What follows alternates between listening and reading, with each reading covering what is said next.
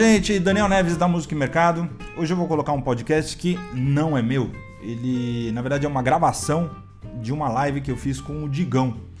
Digão, ele é diretor artístico, escritor, cara puta multitarefa, músico, compositor e trabalhou na indústria fonográfica em todas as esferas, mainstream, midstream e low stream.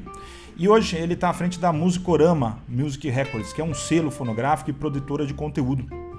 Trabalha para toda a América Latina uh, e está em expansão. Né? Além de tudo, o cara faz shows públicos, privados e, enfim, é um, é um monstro. Ele trabalhou também na Universal Music, Som Livre, Vivo, é palestrante de music business em grandes eventos e fez uma palestra absurda na Music Show EXP, que hoje é a maior feira de música da América Latina. Além de tudo, o cara recebeu o prêmio Profissionais da Música em 2019 em nome da Believe Digital, que é a atual distribuidora dos fonogramas da Musicorama. Então, Digão me convidou para uma live e a gente bateu um papo pô, legal pra caramba, sabe? Foi para todos os lados aqui. Começa falando um pouquinho, óbvio, de trabalho. É uma entrevista dele comigo. Foi muito gentil, aliás, nos elogios. E eu quero deixar aqui para que vocês ouçam, tirem suas conclusões e, e ouçam as viagens aqui que a gente falou, tá bom? Abraço para todos. Vamos lá. Digão, agora você comanda aí na sua live.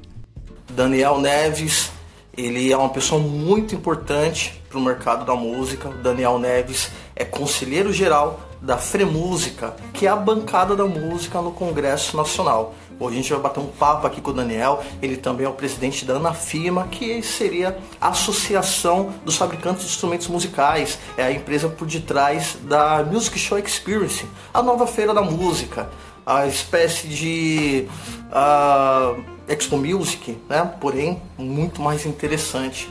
O Daniel Neves é um cara hiper importante e a proposta dessa live é fazer essa ponte aqui com todo mundo, músicos independentes, produtores, etc, para poder tirar dúvidas a respeito de como está o mercado e o que o Congresso está propondo para a nossa classe, a classe artística, beleza? Vou convidar aqui o Daniel. Vamos lá.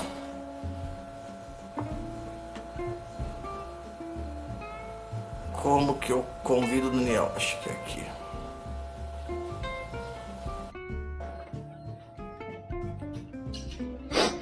Vamos aguardar o Daniel. Tô aqui, Digão. E aí? E aí, Daniel, beleza, meu brother? Deixa eu acender essa luz aqui. Aqui aí, na, melhor. Na labuta. E... Cara, nem me fale, que labuta. Então, por incrível que pareça, ah, eu faço parte daqueles que, mesmo sem ganhar nada agora, tá trabalhando feito um cachorro. Porque ah, somos dois. Ó o Reinaldo. Cara, Salve, Reinaldo. Assim. Reinaldo, opa. Tá colando Edux. a galera aqui. Edux. Então, Daniel, primeiramente te agradecer aqui demais por essa oportunidade da gente poder bater esse papo.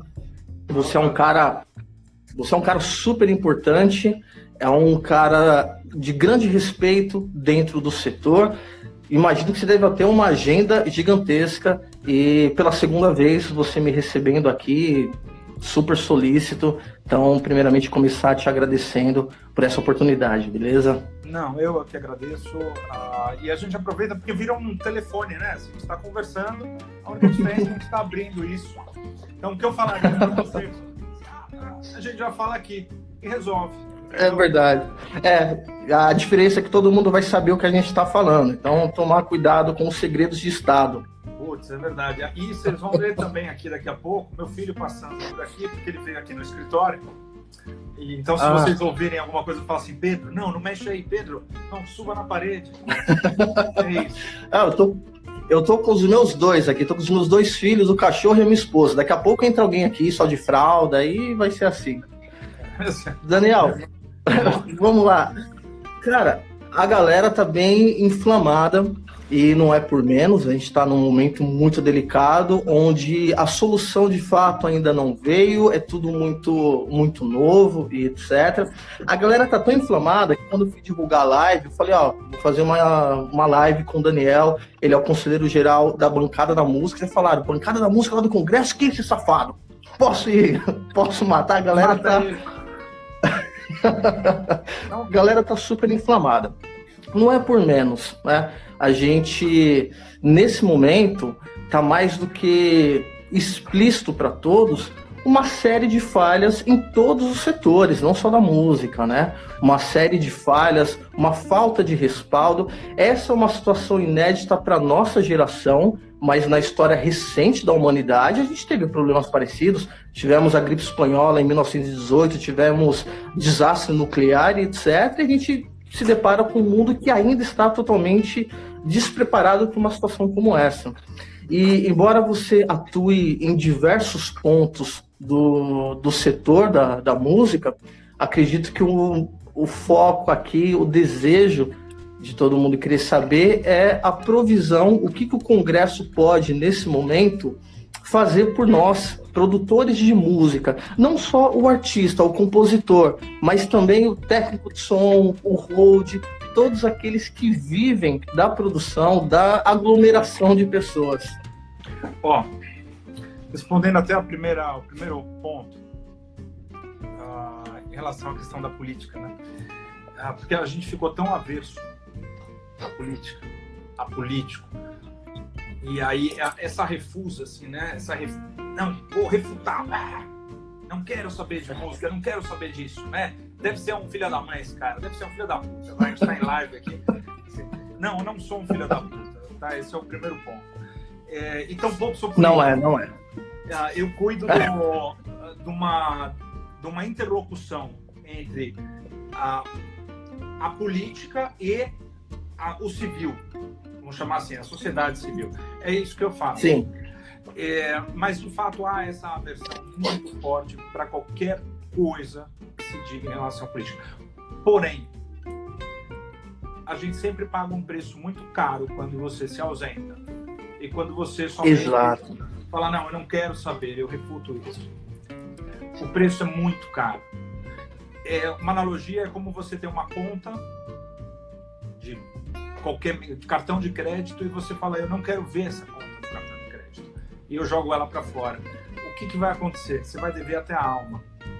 Quando você ignora a política no campo das artes, você está gerando um, uma dívida de cartão de crédito muito alta e alguém vai cobrar ou vai fingir que não vê, mas uma hora isso chega. Bom, Sim. É, um ponto, um outro ponto muito importante que eu faço, que eu acho que é vital comentar. A música durante anos ela foi reativa, o setor, o mercado da música sempre foi reativo. Então, a hora que explodiu alguma coisa, os artistas se movimentam e decidem, vamos agir em conjunto. Aí a turma da Paula Lavigne, a turma do, pessoal da Bahia, a turma do Rio Grande do Sul. E aí você começa a ter articulação. Mas isso tudo de maneira espontânea, ou como ocorreu agora, com a questão da produção de eventos. Então, você não pode ter aglomeração, e aí 500 lideranças uh, surgem, né? Uh, proclamando alguma coisa, pedindo alguma coisa, manifestando-se de alguma forma. Tá, legal isso? Legal, óbvio que tem muito valor, mas teria muito mais valor se a gente já conseguisse ter uma sociedade organizada na área musical. Sim, sim, exatamente. E, e assim, e aí uma, há uma confusão nessa história. Mais uma coisa. É, a gente está dividido entre esquerda e direita há muito tempo.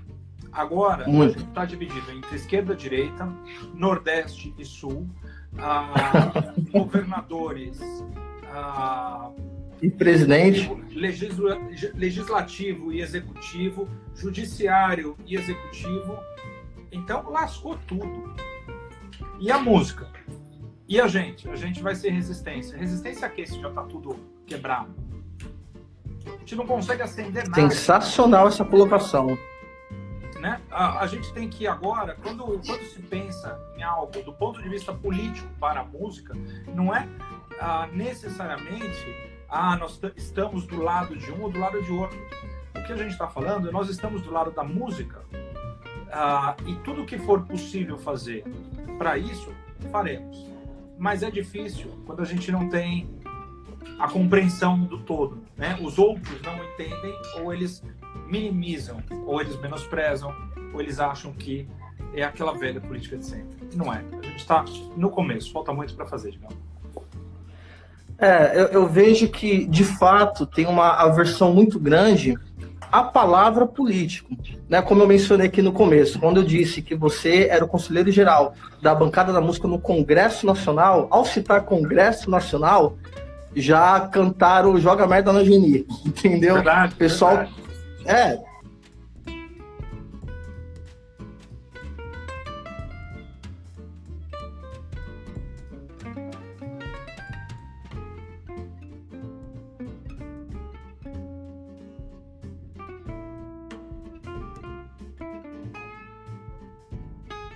Ixi. Oi, peraí. É, voltou, voltou. Voltou. Então, é, a política, ela tá num, num, descrédito muito grande devido a tantos escândalos que nós já tivemos.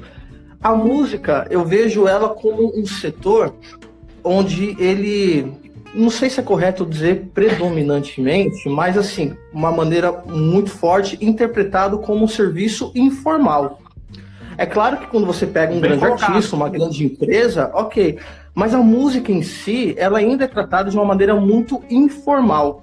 Então, a pessoa, quando ela decide ser músico, ainda de criança tocando violão, não é nutrido já é, essa digamos, essa, essa percepção da importância de você estar ali dentro do, de um círculo político, uh, estar ciente do que está acontecendo, ser ativo. Por quê?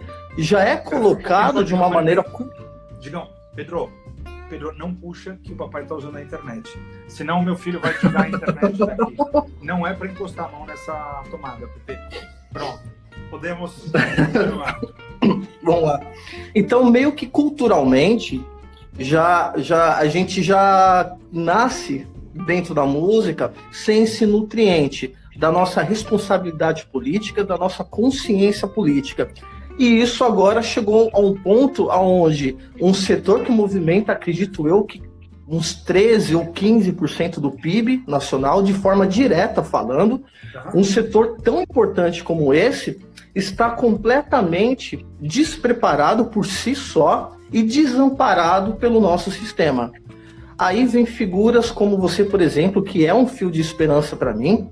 Isso é até uma das coisas que eu falei para todos que eu que eu convidei para essa live, quando o pessoal falava, mano, político, você está se envolvendo com política? Agora, Digão. Eu falei, não, esse cara não é político é... E é... esse cara não é político e é firmeza. Mas, assim, é... estamos despreparados e desamparados também. E aí veio a bancada da música, acho que em 2015, 2016, mais ou menos, vocês surgiram, para trazer uh, um olhar de cima aqui para gente. Eu quero saber Uh, até tenho já uma certa ciência disso, porque eu estudo bastante vocês, né? Eu até tenho aqui meu exemplar do Música e Mercado e tudo mais. Mas seria interessante esse olhar que vocês lá de dentro do Congresso estão propondo para o sistema, esse olhar chega até onde na cadeia da música? Tem ali o grande escalão, o Rock in Rio, mas e o show bairrista? O músico de bairro que movimenta toda essa economia bairrista? Como é que isso chega até ele? A pergunta é, é complexa, exige, exige boa uh, e exige colocar aqui algumas informações. Vamos lá. É, como é que os. Primeira coisa é que você comentou ali, como que as pessoas nos enxergam? Elas nos enxergam do jeito que a gente projeta. A aversão. Se você Opa. tem aversão a mim, por que, que eu tenho que ter afeto a você? Então, se você é uma é uma pessoa que me despreza, por que, que eu vou ter que pensar em você? Eu acabo nem te vendo. Indiretamente, a classe política, quando, quando ela não tem um setor representado, ela passa a desprezar. Na, por natureza da nossa, da nossa formação política, do músico, das artes, ah, eu estou falando talvez até de, de, um âmbito histórico aqui, no Brasil, a gente sempre viveu, abre aspas, pelo amor de Deus, isso tem muito. Uh, tem muita relativização no que eu vou falar, mas do mecenato. Então, os grandes dinheiros, eles sempre vieram com aporte, seja dos reis, uh, depois uh, dos governos, tá? Então, historicamente é assim. De, nesse meio tempo, a gente teve a figura da gravadora. A gravadora, o artista era o loucão, a gravadora pegava o artista, vamos lá, vamos dar um banho de loja nele, vamos colocar um empresário, né? e aí e era sempre protegido. Você tinha a figura do empresário e o artista era sempre o local. Então o músico, a imagem do músico, a música passava de profissionalismo era sempre sempre essa. Até o surf se projetou mais profissionalmente do que a música. Até o surf. Que durante é. um bom tempo era um esporte de maconheiro, né? Assim, o que, que é o surfista? Putz, o cara é maconheiro, é um esporte de maconheiro. Né? E agora não. Agora, Meu filho faz surf. É o campeonato profissional, né? De surf. Eu, pô, tá tudo certo. Você compra a bermuda do surfista, a camiseta do surfista, todos nós, o óculos uh, com lifestyle de surf, uh, mas a música tá falha nisso. Uh, quando a gente, na verdade, é o seguinte, só até uma revisão da informação. A gente lançou, eu entrei na Anafima, na verdade, ali em 2015, 2016, mas a Free Música, a frente, ela começou o ano passado. E começou ah, por tá. quê? Né? Começou por quê, Digão? é, quando uma briga de esquerda e direita, a mais acirrada, falou, cara, já está tão lascado isso. O que, que a gente pode fazer para ter uma visão mais pragmática dentro do Congresso? Ok. Aí, você também, no meio do, da formulação da pergunta, colocou como é que os políticos veem esse setor? Sim. Tá? Então vamos lá. A gente uh, tem começado a passar uma visão para eles que a música é receita, a música é dinheiro.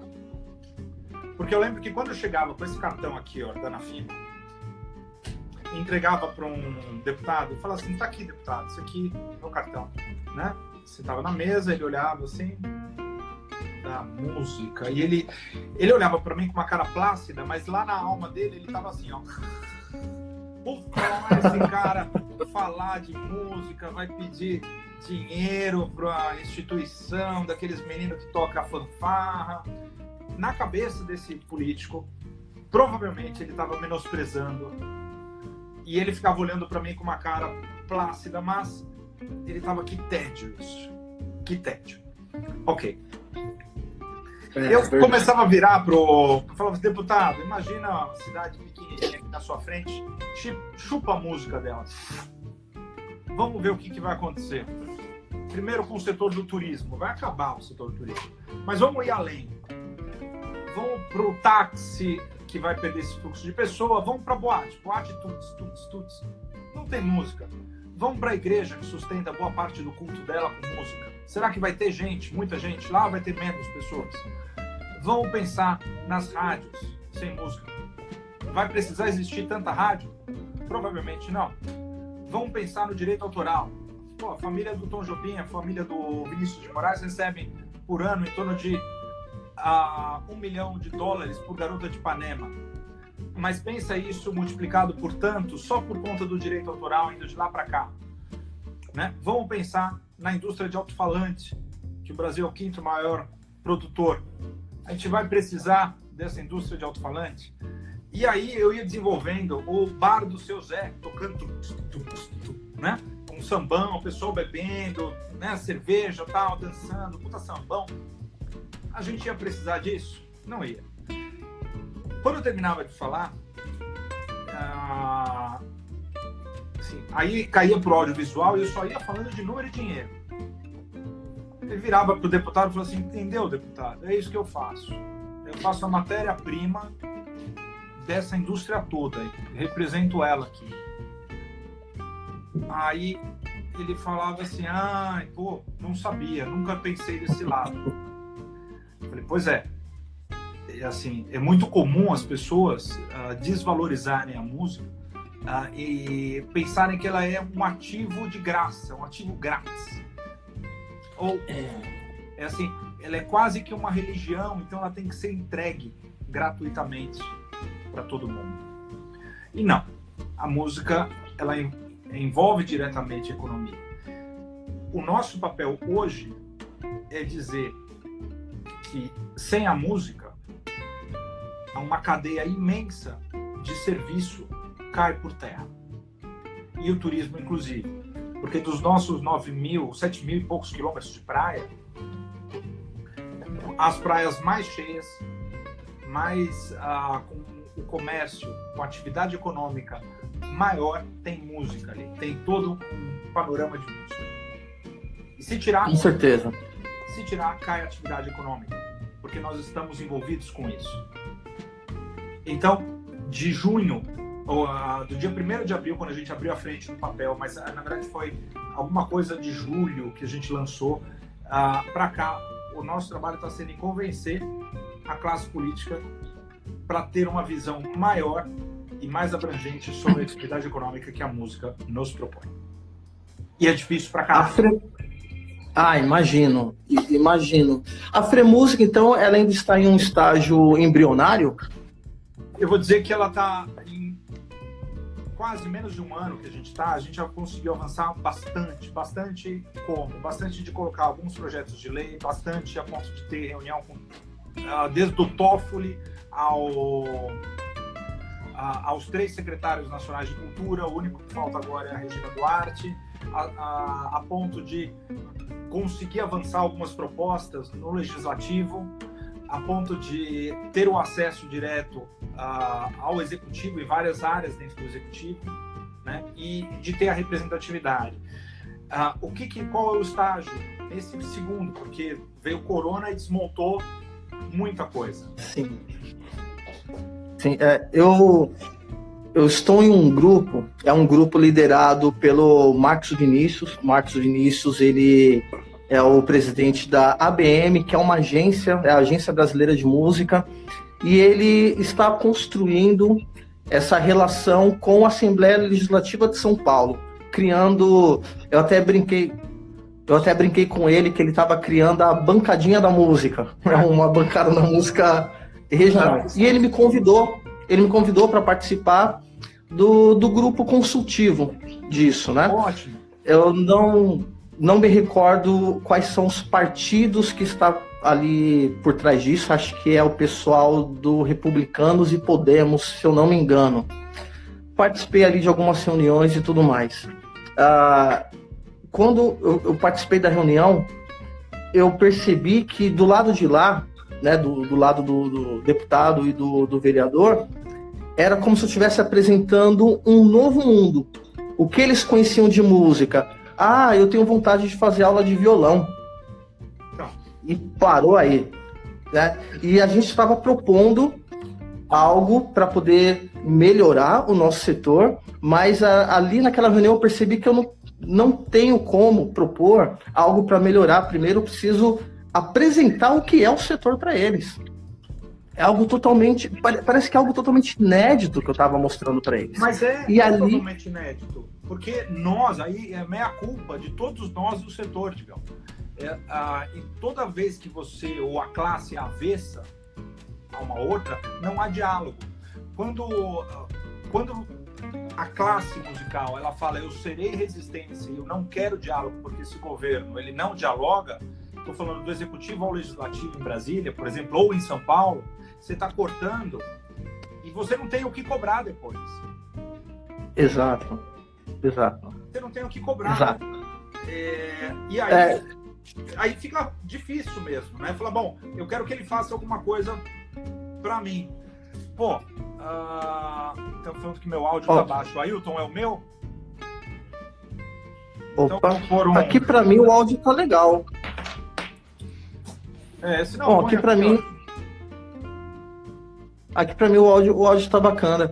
É, o, o, a minha sugestão, até na, nessas reuniões que, que eu tive na Assembleia Legislativa, que eu tenho passado para o Marcos Vinícius e tudo mais, é, é, até de tentar uma aproximação com a Fremúsica e, de repente, a ABM ser uma espécie de. Ah, um, uma, uma bancada hiperlocal para trazer essa, essa necessidade ó, é lá para o Congresso a Fremúsica ela tem um conselho de entidades. Tá? Então, o que, que a gente queria fazer? Ah, veja, toda vez que você tem uma liderança, digamos, ou toda liderança ela tem que ser generosa. Ouve bem Sim. isso, isso é uma coisa de extrema importância. As pessoas elas confundem é, o fato de você estar num cargo de, liderança com vaidade, a vaidade com zona. Tá? Se você tem uma característica de liderança que seja generosa. Então é assim, se eu pego e coloco a fremúsica no meu umbigo, não adianta porcaria nenhuma. Porcaria Exato. nenhuma. A gente precisa fazer com que a, a, todas as classes sejam representadas. De alguma maneira, elas têm que ter representação ali dentro. Então, o que nós fizemos? Tem a classe política aqui, são os deputados. Aí a gente tem a frente e dessa e a frente ela é composta por diversas entidades. Eu tenho uma entidade, por exemplo, que ela está preocupada com o forró.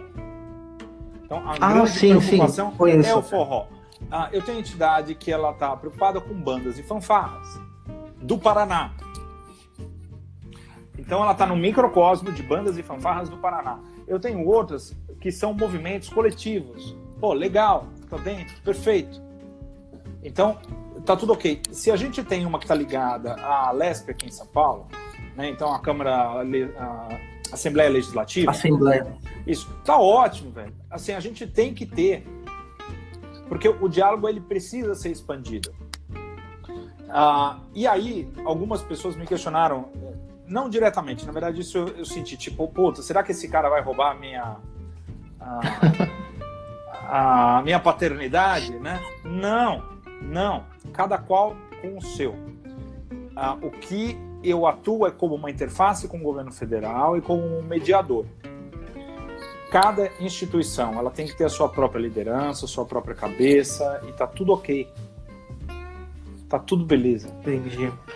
Ô, ô Daniel, é, nesse momento, o que está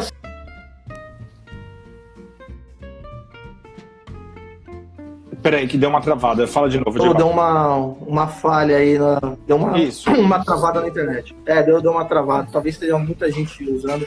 Daniel, ah, nesse momento, o que, que a, a, a frente está propondo ao Congresso como respaldo para o nosso setor nesse momento de, de crise? Tá. É, é verdade. Tenho que responder isso que você tinha meio que perguntado anteriormente. Uh, o que, que a gente fez? Uh, agora, o que, qual é o passo? Agora, a gente está trazendo todas as propostas que já foram colocadas, porque quando estourou a crise, lembra que eu falei que surgiu 400 mil movimentações, era texto daqui, era manifesto, etc, etc. Uh, dessas manifestações, pouco, pouco adianta. Por que pouco adianta? Porque o governo ele vai tratar primeiro o nível macro macro de tudo, macroeconômico, macro do social, macro da educação, macro de tudo. Tá. Ah, e assim, e você não consegue pegar numa hora dessa e falar, olha, o governo federal, vocês têm que eh, pensar nos músicos. A gente viu alguns deputados colocando, ou senadores colocando, olha, não, tem que distribuir também a renda para o músico, mas era demagogia. Por quê? Porque isso já estava incluído por exemplo, no caso dos 600 reais, né, dentro do plano. Hum. Isso já estava já tava incluído. Aí, o que, que nós estamos fazendo? Estou vendo ali, Pedro, a nossa gata aqui. Ah. É, o que, que nós estamos fazendo? Agora, respondendo mais concretamente. Então, primeiro eu falei, olha, tem muita coisa que é demagogia, que foi colocado, tem muita coisa que não adianta absolutamente nada e a gente tinha que esperar as linhas macro do governo. E agora o que, que é? Agora nós precisamos entrar nas medidas para os próximos seis meses. O que, que deve ocorrer com essa bendita ou maldita ah, Covid-19. Sim. Pepe, agora não, eu preciso que você espere, papai tá numa reunião aqui. Ah, nessa maldita Covid-19. Essa história, tudo indica que não vai parar tão, tão cedo. Tão cedo, é. E o setor de eventos, que já está atingido, ele vai continuar sendo atingido, provavelmente, até setembro, outubro. Quando ele começar a liberar, quando começar a falar, olha, agora pode ter aglomeração, o mercado ele já vai estar desabastecido e sem energia financeira. Alguma. Filhote, opa, não adianta você falar baixinho porque interrompe da mesma maneira. Tá vendo aquele monstro ali, ó? Olha a cara de bravo dele. Entendeu? o papai não vai fazer o chá agora e é, é, é, é chá isso aqui, não é para fazer agora. Ele tá pegando um chá chinês aqui, olha, esse aqui não tem Covid. É... Cara, eu acabei de montar uma empresa de shows. Ó, eu tenho um selo, a Musicorama. Uhum. Eu atuo em todas as, as áreas da fonografia, né? Sou compositor, produtor fonográfico. Uh, ultimamente comecei a atuar também como editor e tal. E aí fiquei oito meses com as coisas do selo, só fazendo a manutenção e focado no setor de booking, que era a única parte dessa esfera que eu não, não atuava e montei, abri uma empresa, fiz até um empréstimo bancário e tal. A minha ideia era abrir essa empresa de shows, fechar uma parceria com o poder público, colocar artistas novos, artistas independentes para circular no setor público, porque no setor público eu conseguiria uma paga justa para a banda e investir na infraestrutura para ir para o setor comercial. Com certeza. E, e com esses shows públicos, eles abrindo shows para grandes artistas e assim também fomentar público para eles. Fiquei uns oito meses trabalhando em cima disso, estava negociando 21 eventos já, só deu tempo de realizar o primeiro. E agora. E, e aí eu vou, eu vou, te colocar. Eu, eu, eu vou te colocar, é, dando um exemplo empírico da, da minha situação, que eu acredito que deva representar a grande parte da classe. Então, nesse momento, eu tenho um selo fonográfico em que ele foi desacelerado para que eu pudesse abrir essa nova empresa de shows.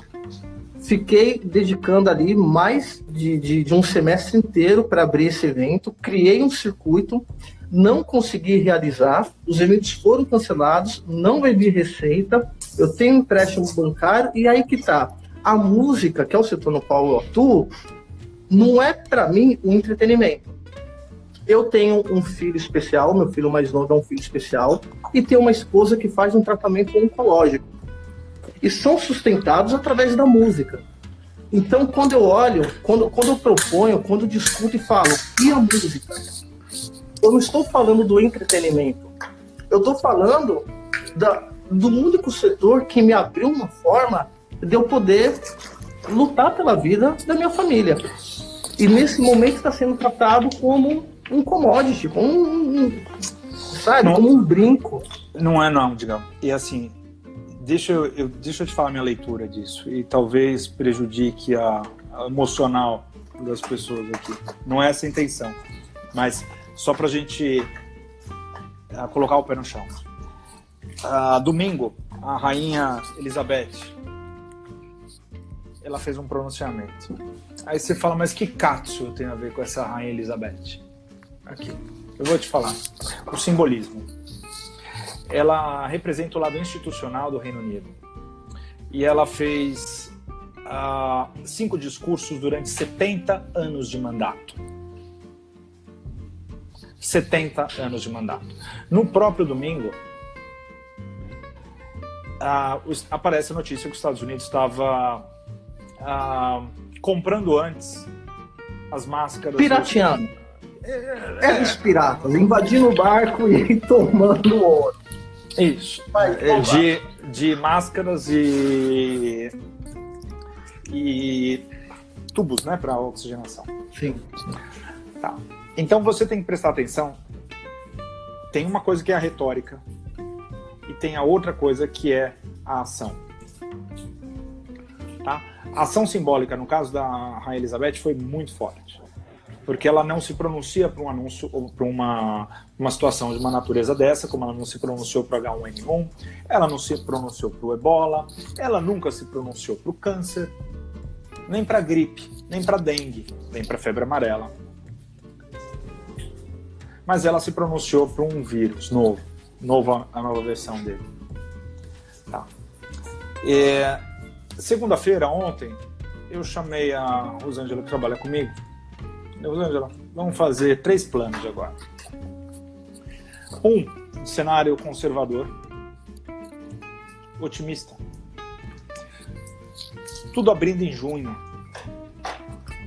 Outro em agosto. Outro para lá de setembro. Vamos pensar. Uma coisa é o que você tem que fazer agora, pensando em três cenários. O que você tem que fazer já. A outra coisa é.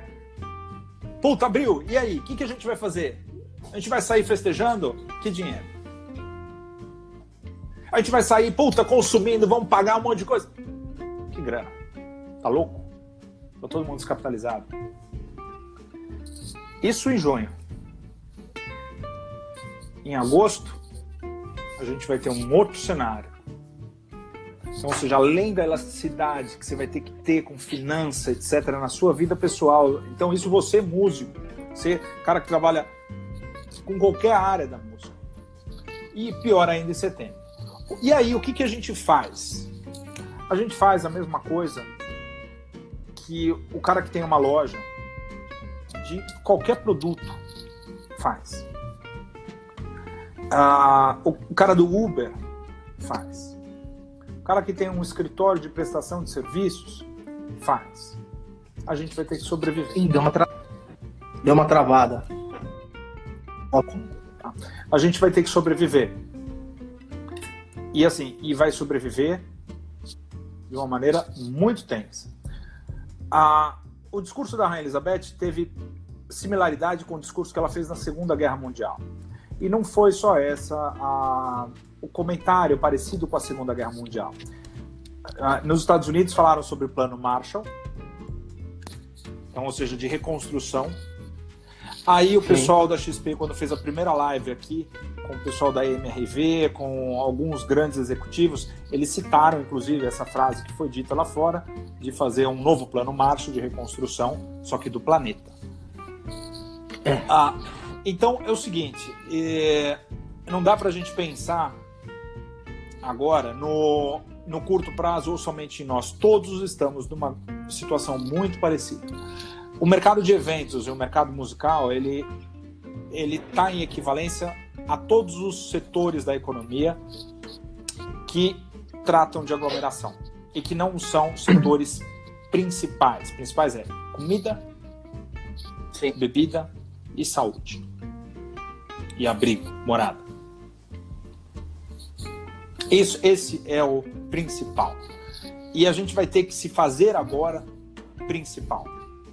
Esse é o pulo do gato.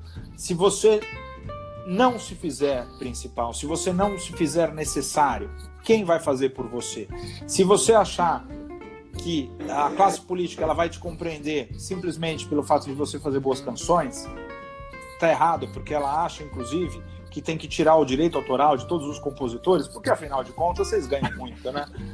É, então, quando a classe musical ela ignora, a gente tem como resposta a ignorada. É recíproca. O que nós buscamos dentro da frente parlamentar da Fremúsica, nesse conselho, é trazer todo mundo. O que nós estamos buscando agora, Daniel da Music Show, fazer com a Music Show é não ter só a questão de equipamento, né? E, mas também trazer o setor de serviço inteiro e deixar isso acessível. Não sabemos se em setembro a gente estará enclausurado ou felizes já circulando. Talvez mais ou menos, mas com medo de aglomeração. Talvez todo mundo Sim. numa feira de máscara e lavando a mão com álcool gel a cada dois segundos. Ainda tem esse efeito colateral um medo depois que tudo tiver passado. É o a quem já foi para guerra tem medo de trovão.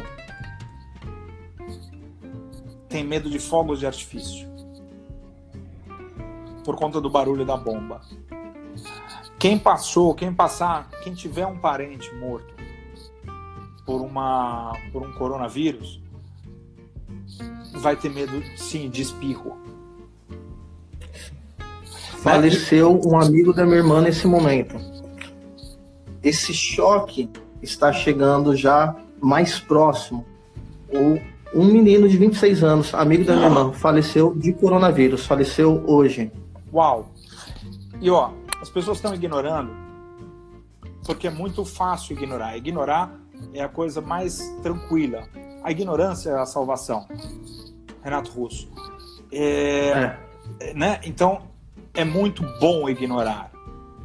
É muito difícil fazer um plano simples como três cenários desse que eu estava fazendo com a Rosângela. É muito difícil, dói. Eu sentia eu querendo fugir desse plano a cada um segundo. Eu queria mudar de assunto, queria olhar para o teto, queria fazer qualquer coisa, mas não queria encarar isso. Aí o Ailton Sampaio um disse: E como vamos fazer isso, Daniel? É o que eu ia te perguntar agora. Né? É assim, ser mais representativo, etc. A gente realmente vai ter que se reinventar. Uma coisa é pensar no teu sustento em três, realmente com três saídas. Fazer um exercício de Word ali de escrever. E não tenha medo de escrever as coisas ruins que podem ocorrer. Aí você vai dar uma travada. Isso é, é simples, você vai você fala, puta, cara, eu não quero escrever, você não vai querer ver isso. Aí tem as soluções. O que que quanto o seu serviço como músico, como produtor, como gravadora, ele pode ser ampliado para fora do Brasil e para dentro do Brasil e digitalmente. Como? Puta, eu não sei. Vamos buscar alternativa. Aí, só uma coisa. A, gente está em contato com a, com a São Paulo Negócios para desenvolver alguns programas de negócios para a área musical. Por quê? Porque você que é produtor, por exemplo, você podia compor para a Índia, para a Indonésia, para o Chipre. A... Indonésia. Entendeu? Você pode compor para qualquer lugar do planeta. Você pode uh, compor trilha, você pode compor absolutamente qualquer toques de celular, qualquer coisa. A gente tem que saber agora expandir o talento além. Uh, muito mais do que o empreendedorismo de bairro uh, ou de padaria.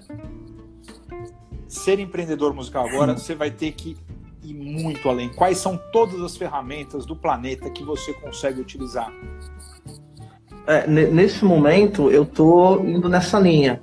É, um pouco antes, acredito que uma ou duas semanas antes desse, dessa loucura da, da, da pandemia, é, eu tive um material do meu canal. Eu abri um canal novo no YouTube, um canal recente do Muscorama. Um dos materiais ali acabou viralizando na Indonésia.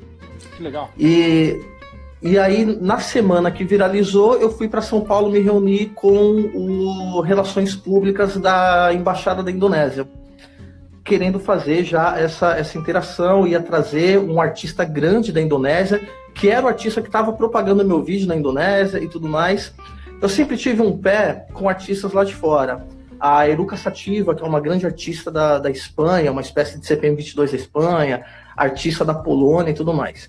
Nesse momento que eu estou confinado, eu estou buscando criar algum tipo de ação com eles focado no direito autoral que é uma área que eu comecei a atuar no fim do ano passado. Para nesse momento alguma coisa a, a, acontecer. Mas e no caso, por exemplo, de uma escola de música, ah, tem o Dino Verdade, por exemplo, que está aqui na live, mandou um abraço para nós dois. O Dino Verdade é um cara que tem escolas de música no mundo todo. Ele tem escolas de música no Brasil, na China, na França, Estados Unidos, mas é escola de música do bairro. Então, essa. Oi, peraí, Pedro, papai tá aqui ainda, não sei que horas vou terminar, porque a gente tá numa conversa boa. Ó, deixa eu só, antes de, só respondendo o Ailton, o Ailton falou assim, mesmo assim, a crise sendo global, sim, Ailton, porque ah, se tá merda em todo mundo, tá merda em todo mundo. Então, pelo menos um pouquinho, se conseguir um centavo de cada país por dia, você já fica feliz. Sim. Né? É, a, a cultura empresarial, a cultura de negócio nas artes no Brasil, ela sempre foi falha. Quando você compara, óbvio, com a cultura norte-americana de negócios uh, e o consumo de arte europeu, tá? Uh, ou mesmo com o coreano, que começou a explorar a sua maneira uh, de fazer arte e expandir ela para os países como o K-pop, por exemplo, então, então que virou um case, né? É, a gente tem que sair da nossa caixinha. A gente tem que parar de. Veja, eu estou generalizando, de achar que a gente nasceu com um talento divino, nato, assim, uh, uh, porque nós somos brasileiros. A gente tem músicas horríveis aqui, tá? Assim, a gente tem que entender isso também. E a gente tem que saber que a gente tem que melhorar muito mais em tudo, do profissionalismo à qualidade musical. É, e do negócio. E aprender a fazer negócio. Bom, se tá todo mundo na merda, se o mundo tá passando por essa crise e é generalizada, vamos, vamos aproveitar esse momento agora porque não temos outra chance.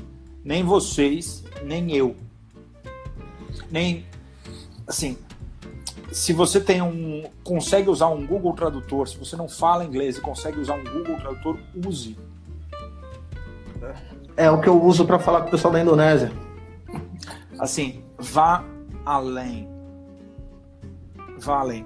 A gente está agora numa grande aula de depuração de espírito mesmo, sabe? E empresarial. Sim, sim. Hoje eu publiquei um vídeo no canal da Muscorama, hoje às 11 da manhã, que era uma reflexão a respeito disso quem nós éramos, nós produtores de música, seja compositor, etc., quem nós éramos antes dessa pandemia, quem nós somos agora, nesse momento, e quem nós seremos depois. Porque esse é um momento que está mudando a era filosófica da humanidade. Nós estávamos na hipermodernidade, né? Ah, quando tem um, um baque que muda o pensamento de forma global, a gente tem essa transformação. Nós passamos para a era pós-moderna com a bomba de Hiroshima, passamos para a hipermodernidade com a queda das Torres Gêmeas, e nesse momento a gente está partindo para uma nova era que ainda nem nome tem e tudo está sendo revisto. Tudo. Eu estava preparando um disco, eu tenho uma banda que eu montei uma banda recentemente. Eu tinha uma banda chamada Primitiva Sociedade Romântica, encerrei ela e montei uma banda agora chamada No Flag estava já trabalhando em 10 músicas da No Flag. E eu estou pensando se ainda é válido eu contar aquelas histórias. Eu não sei se o mundo que vai receber minha música agora quer ouvir falar sobre aquilo, porque o pensamento mudou. Mudou o pensamento, mudou o trabalho, mudou a profissão. Eu estava trabalhando com show, agora estou em casa montando um home studio para tentar trabalhar com a produção com os meus amigos da Indonésia, da França e tal, porque a coisa ferrou toda. Então a gente, eh, eu postei um vídeo hoje falando sobre isso, sobre essa reflexão que você está trazendo. Só um, um, um, ponto de grande temerosidade que me dá é o seguinte: é, são soluções que eu estou buscando, mas são soluções de médio a longo prazo. Eu precisava de uma solução mais rápida. Já. Aí eu me recordei, por exemplo, um atleta, ele tem o bolso atleta um atleta que ele, ele mostra que ele tem esse potencial de ser um atleta de grande rendimento, ele tem um bolsa atleta por parte do governo. Ah, não só um atleta, a gente tem diversos setores que recebem um auxílio para desenvolver essa produção nacional, seja na área do esporte, etc. A música não tem. É possível, há espaço para ser dialogado um, um, um, auxílio, assim como tem na área do esporte, ter na área da música? Eu acho que o, a resposta para o governo seria disso ele seria não. a Lei Rouanet. não, não, seria a Lei Rouanet. Falar, não, existe a Lei Rouanet, então equipararia né, a essa Bolsa Atleta. É, eu ia fazer uma brincadeira dizendo o seguinte, falar, veja só, veja só a seriedade disso. Primeiro entra um, um vírus que faz com que a gente fique em casa. Aí o, o Zoom, plataforma Zoom, que começou a ser usado vastamente, né? É, agora. agora. Entrou um vírus nela lá, né? Não é um vírus, mas é um bug, uma falha técnica, né? Mas vamos chamar aqui, então, não pode, porque você também vai ter os seus dados. Ou seja, a gente está sendo forçado a repensa, cara. Repensa. Olha que que poético, né? Vamos enxergar poesia nas coisas, porque senão, senão não dá. Tanto Nietzsche quanto Ferreira Goulart diziam parecidamente, né? A arte existe porque a realidade não basta. Sim. Então é hora de repensar os nossos papéis. O que nós somos no curto prazo é foda, não tem palavra doce curto prazo é muito pânico. Por quê? Porque a gente não sabe se da mesma maneira que veio vai morrer esse negócio, a gente não sabe se basta comer morcego de novo que passa vírus, né? ou pangolim lá, não sei. Né? É. Né? Fala, puta, era só comer de novo, sabe aquela história? a gente não sabe. É... O que que, que, que é, é acontece? É... Como é que vai? Então, por isso, de novo, faça três planos. Faça três planos e mude tudo de trabalhar, em relação a toda forma de trabalhar. Sobre a escola, ontem eu estava conversando com uma outra cadeia de escolas aqui. A grande questão é a conversão pro, para o digital. Como podemos convergir para o digital? a, da imprensa é a conversão para o digital. Por exemplo, para bandas e fanfarras, para orquestras. Estava lendo um artigo ontem, uh, americano, sobre. E as orquestras? Um músico de orquestra. E as orquestras? Que, por essência, é, é presencial e é em grupo. Né? Uh, para o funk, como tem o Michael Lacerda aqui, é, é em grupo. A música é um catalisador social.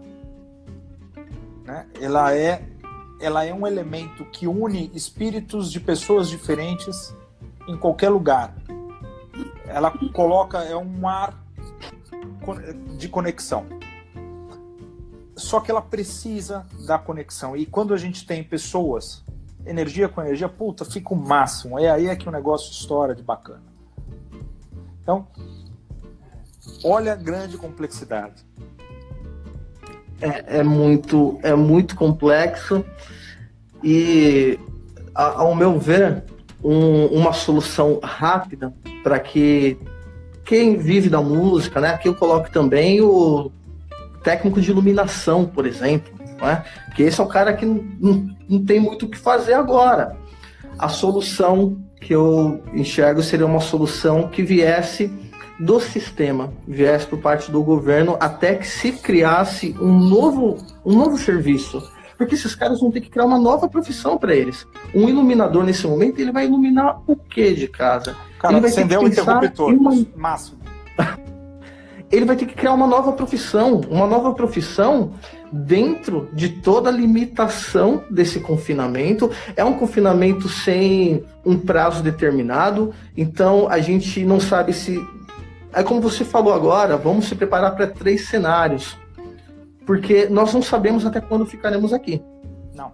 E estamos tendo que virar um outro profissional. Só que você pega um iluminador aí, o cara que tem 57 anos, passou a vida inteira iluminando o palco, e vai ter que aprender uma nova profissão. De repente, ele nem está acostumado com a tecnologia aqui, não sabe nem como fazer uma live no Instagram, vai ter que pensar em uma nova profissão, porque ele não tem um respaldo que venha do poder público.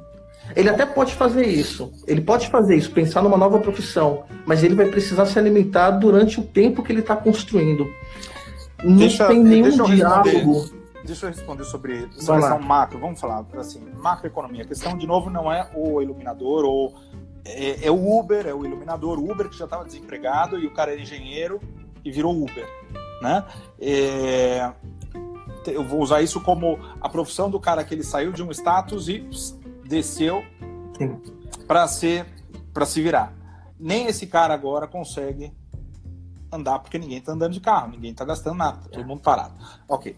O que que, o, o que que o governo e as pessoas que mandam no dinheiro? Então, o mundo ele é dividido entre um grupo muito pequeno e sempre foi assim, um grupo muito pequeno que tem muito, muito dinheiro e que comanda o fluxo do dinheiro de lá para cá, de cá para lá, tá? E o restante.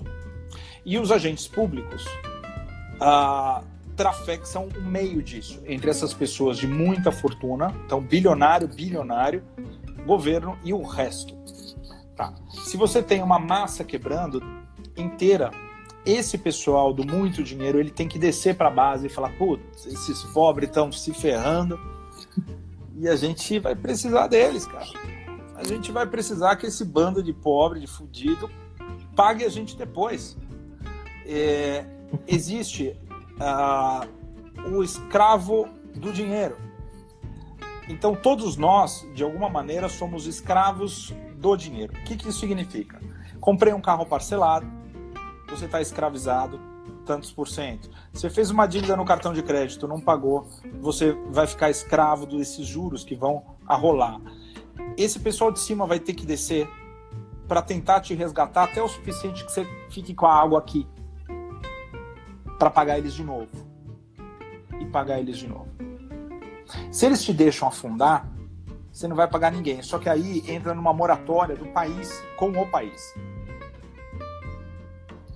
Então, o ponto, a, a importância do ponto que nós estamos é a conscientização do governo e desses donos do grande dinheiro e falar, puta, se a gente não jogar uma boinha, nem, nem que seja uma tábua, para esses ratos aí uh, se sustentarem, é, vai morrer, eles não vão limpar meu navio, porra.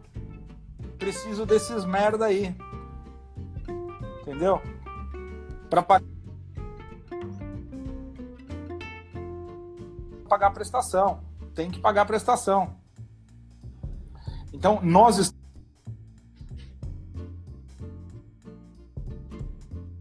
E deu uma travada aí, né? Oi, oi. Peraí que deu uma, trava, deu uma travadinha. Tá. Eu parei na, na merda. Isso. Não, a gente precisa desses caras aí para pagar a prestação. Então, Sim. de novo, não é a questão da música ou e o poder público ele vai descer uh, junto com esses donos do capital para jogar essa uh, essa migalha. Essa migalha não para tirar você da água ou da merda, mas para que você fique flutuando. Entendeu? Saquei, saquei, saquei. É, nesse momento, eu estou me sentindo um estrangeiro ilegal no meu país. O estrangeiro ilegal, ele não tem acesso e nem direitos a nada. A gente está numa hora tô... de guerra, digão. Para para pensar. A gente está com o mundo inteiro com esse negócio. As pessoas falam assim: ah, pô, mas. É... Não, mas morre mais gente de câncer, mas morre mais gente de dengue. A diferença é que eles não morrem em uma semana. Sim. A sim. diferença é que se você, você não encosta numa pessoa com câncer, digamos, e pega câncer. É. Entendeu? Não, eu sou totalmente a favor, eu sou totalmente a favor de frear tudo e a gente ficar em casa. Eu tenho duas pessoas em grupo de alto risco Altíssimo. em casa. Eu fico com medo só de levar o lixo para fora. Então eu sou eu sou total a favor. E não é que eu queira é, pagar socialista querendo mamar nas citas do governo. Não. Mas eu, eu acredito que um Estado mínimo, como estava sendo proposto, ele já dizia que não funcionava e agora estou vivendo esse estado mínimo. Um estado onde parece que não vai intervir e não vai olhar aqui para mim. Não, ele já é ele já está olhando com essa renda que não funciona para nada, a não ser para quem está abaixo, está na linha da pobreza. Classe média é. é. a classe que mais se fode. Porque uh, porque assim, você não quer consumir o que uma classe lá de baixo consome. E é. tampouco você pode consumir algo lá de cima. Então, o cara que é muito, Sim. que é paupérrimo, ele tá super feliz com os 600 reais. Ele já não ganhava nada. Tava ótimo. Agora ganha 1.200 reais com uma família. Eu tô, eu tô, assim, veja, por favor, entenda sempre com, a, com uma, a, com uma relativização né, no discurso. Sim, sim. Né? sim Mas sim. o cara que é classe média, puta, ele se lascou. Porque você vai ter que se endividar. E eu também. E mais, putz, 38 milhões para cima, aliás, a gente tem 210 milhões de habitantes, uh, 60 milhões vão receber uh, 600 reais, depois 38 milhões vão, entendeu? E, e, e a gente vai ter que sobreviver. A gente vai ter que sobreviver nessa história. É, o, o Ailton. tá- Oi. Eu vou precisar levar meu filhote ali embaixo. Ah. Não, beleza, beleza. Então a gente, eu vou ter que encerrar. Você me desculpa. Não, tranquilo, cara. Muito obrigado, muito obrigado mesmo por passar toda essa visão aí do lado da, da Free Música aqui pra gente. Já deu um, um norte, ainda que apresentou um cenário bem terrível, digamos assim, É, mas eu- trouxe a realidade. Trouxe a realidade, a gente precisa se preparar, enfim. Eu queria, assim, eh, eu acho que a gente tem que. Tem que pensar Acho nos que a live vai cenários. cair, tá completando uma hora, hein? Tá, ó, a gente, o que eu peço para todos vocês, se preparem. Tomara que esteja que eu esteja falando um monte de groselha, né?